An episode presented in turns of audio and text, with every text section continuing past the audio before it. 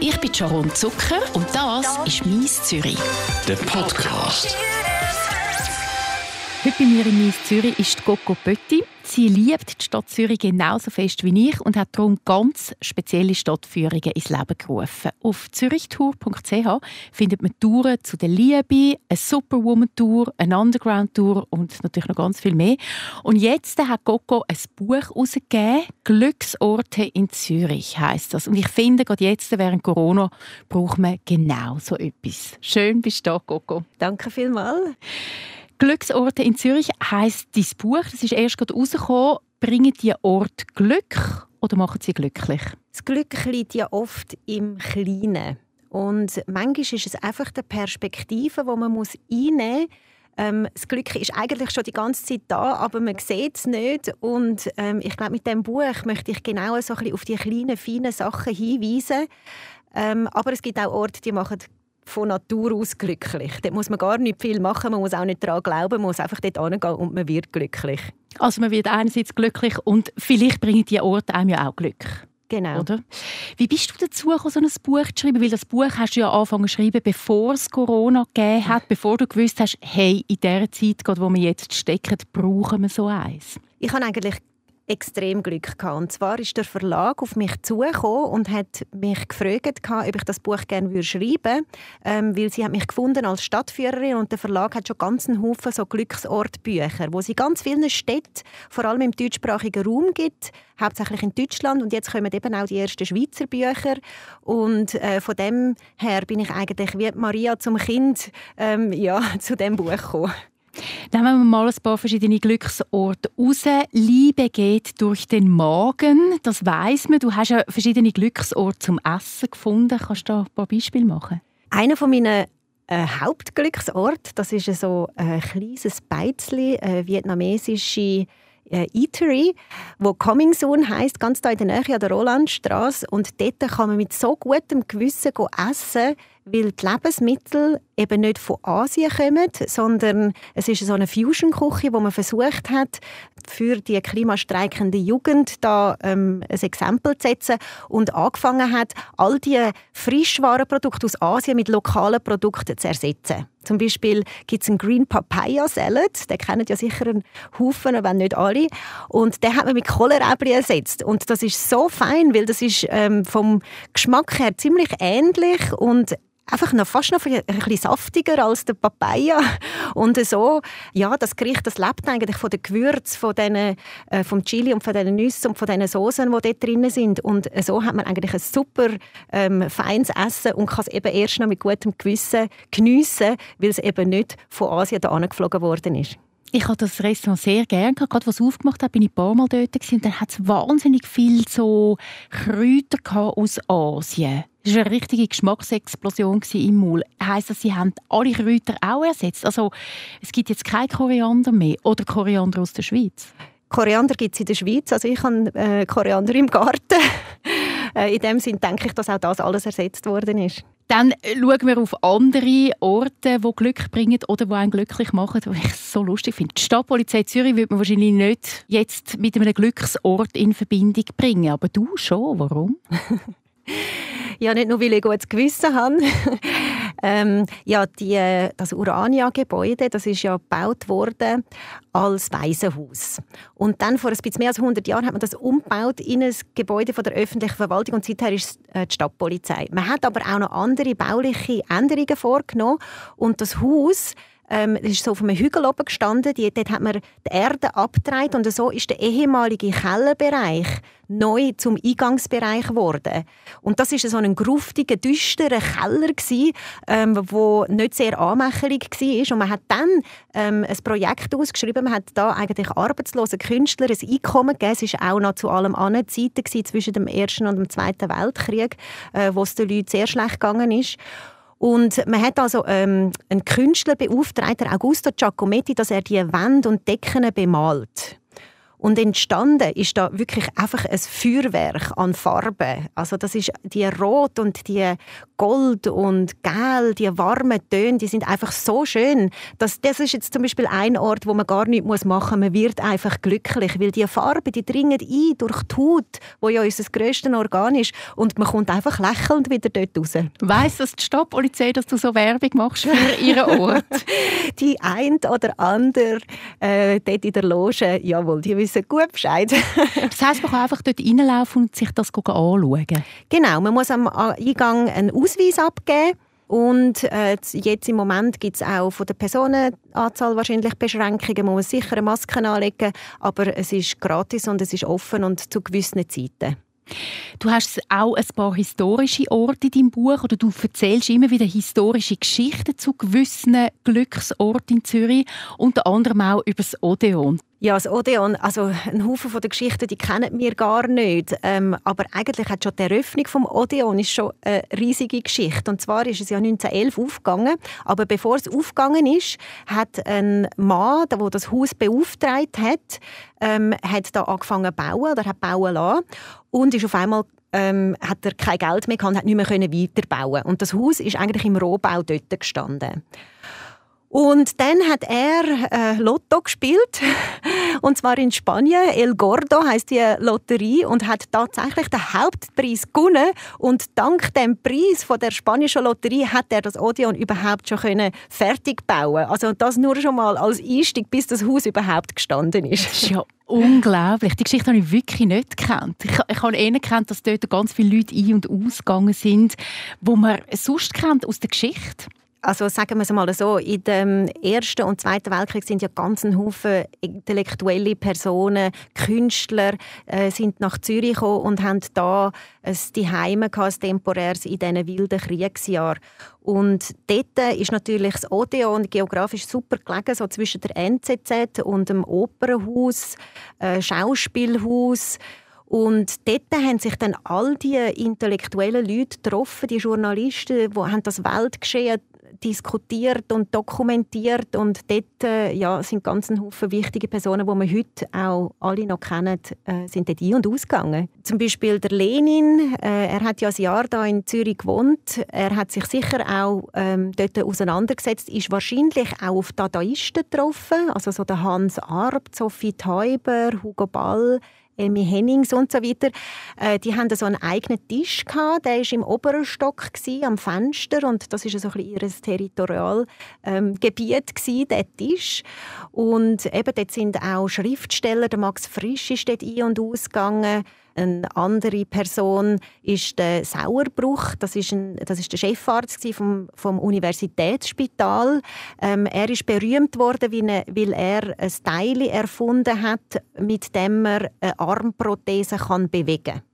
Und er ist da im Unispital ist er Chef und ist gerne ins Odeon gegangen und hat dort allen erstes am liebsten am Morgen schon Champagner getrunken. Und weil das bei der, äh, bei der protestantischen, zwinglianischen Bevölkerung in Zürich nicht so gut angekommen ist, hat er dann mit dem Kellner einen Deal gemacht, dass der Kellner ihm den Champagner eben aus dem Kaffeekännchen raus serviert hat. Und so hat er in Ruhe können sein Champagner trinken Und die Zürcher Bevölkerung war sicher, dass sie einen guten Chefarzt haben Universitätsspital. Wo hast du all die Geschichten aufgetrieben?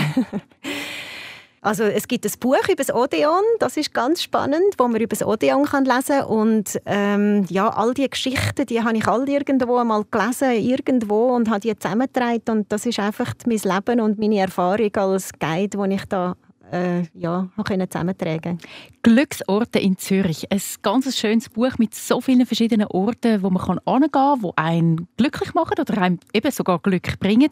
Wo ist es sonst noch historisch? Ja, also gerade das Gebäude, wo wir jetzt äh, uns da drinnen befinden, im Löwenbräu sind wir nämlich da. Bis in die 80er Jahre ist da Bier gebraut worden. Und in den Zeiten zum Beispiel vom Zweiten Weltkrieg, also dort ist die Brauerei gerade kurz vorher aufgegangen und ähm, ich könnt euch vorstellen, es hat dann äh, 1945 ist das Gas rationalisiert worden. Das heißt, die Leute haben die nicht mehr warm kochen muss man sich einmal vorstellen.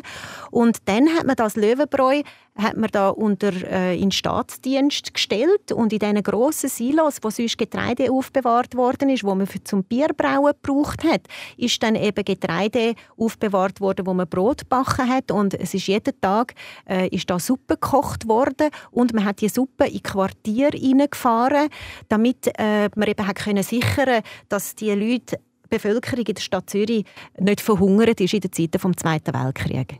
Das ist hier im Löwenbräu passiert, wo jetzt das Radio 24 ist und früher ein Partyraum war. Der blaue Saal, der war auch mal noch da rein, bevor es Radio 24 gegeben hat. Da hat es äh, Ausstellungen gegeben, Partys und so weiter.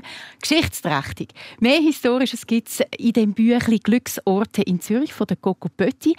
Dann äh, nimmt es mich noch Wunder, wo soll man hingehen, wenn man traurig ist und so ein bisschen einen Kick, Freude oder gute Laune braucht? Ja, also wenn man so gerade so ein bisschen ultimativen Kick braucht, dann kann ich den Seilpark in Neuhausen beim Rheinfall empfehlen. Also dort hat man dann wirklich so einen Adrenalinkick, dass man alles andere vergisst.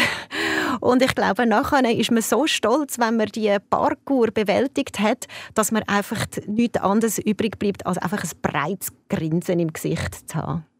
Jetzt merkt man gerade, das Büchlein ist nicht nur über die Stadt Zürich, sondern Zürich, Kanton Zürich und äh, sogar noch ein bisschen darüber aus. Ja, also das ist gerade ähm, dem Rhein. Das heißt, auf unserer Seite wäre noch Kanton Zürich und auf der anderen Seite ist dann der Kanton Schaffhausen. In dem Sinne, ja, ist es auch über Kantonsgrenzen. Die meisten Orte sind in Zürich, aber es gibt einen Haufen, ganz einen Haufen schöne Orte und Zürich ist ja so klein, dass man sehr schnell eine halbe Stunde irgendwo anreisen kann, dass wir auch Orte drin haben, die so ein bisschen rundherum sind.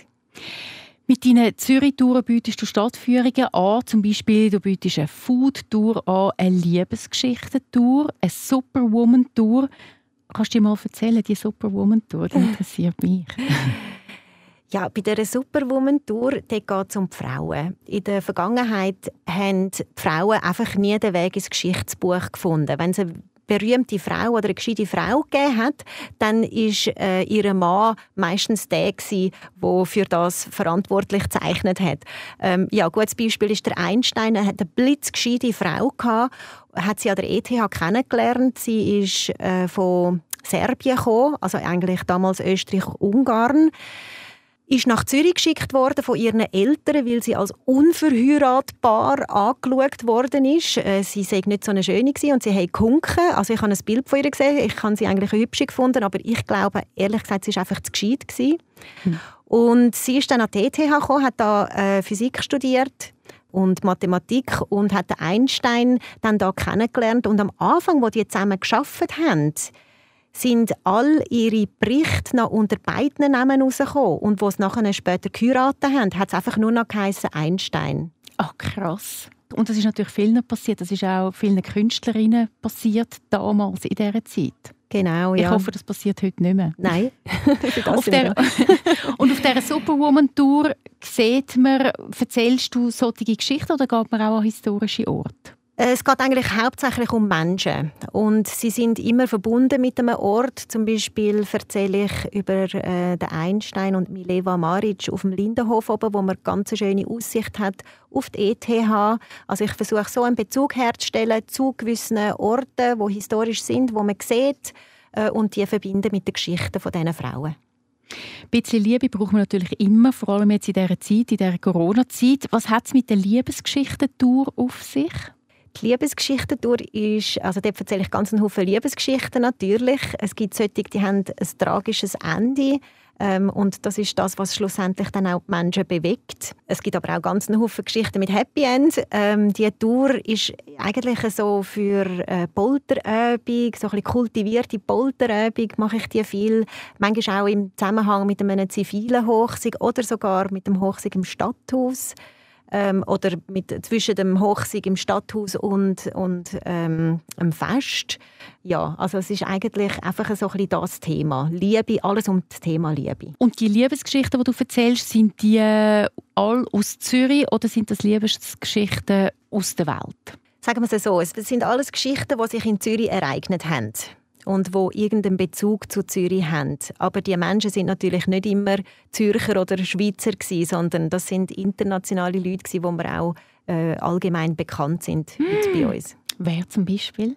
Zum Beispiel, ja, der Pestalozzi ist ganz eine gute Geschichte. Der hat ähm, eine Frau kennengelernt und zwar am Totenbett von seinem besten Freund die Verlobte von dem toten Mensch, von dem toten Freund, hat er dort kennengelernt und er hat sich sofort in sie verliebt. Er hat ihr stürmische, heiße Liebesbriefe geschickt über Jahre, bis er sie dann endlich für sie gewonnen hat.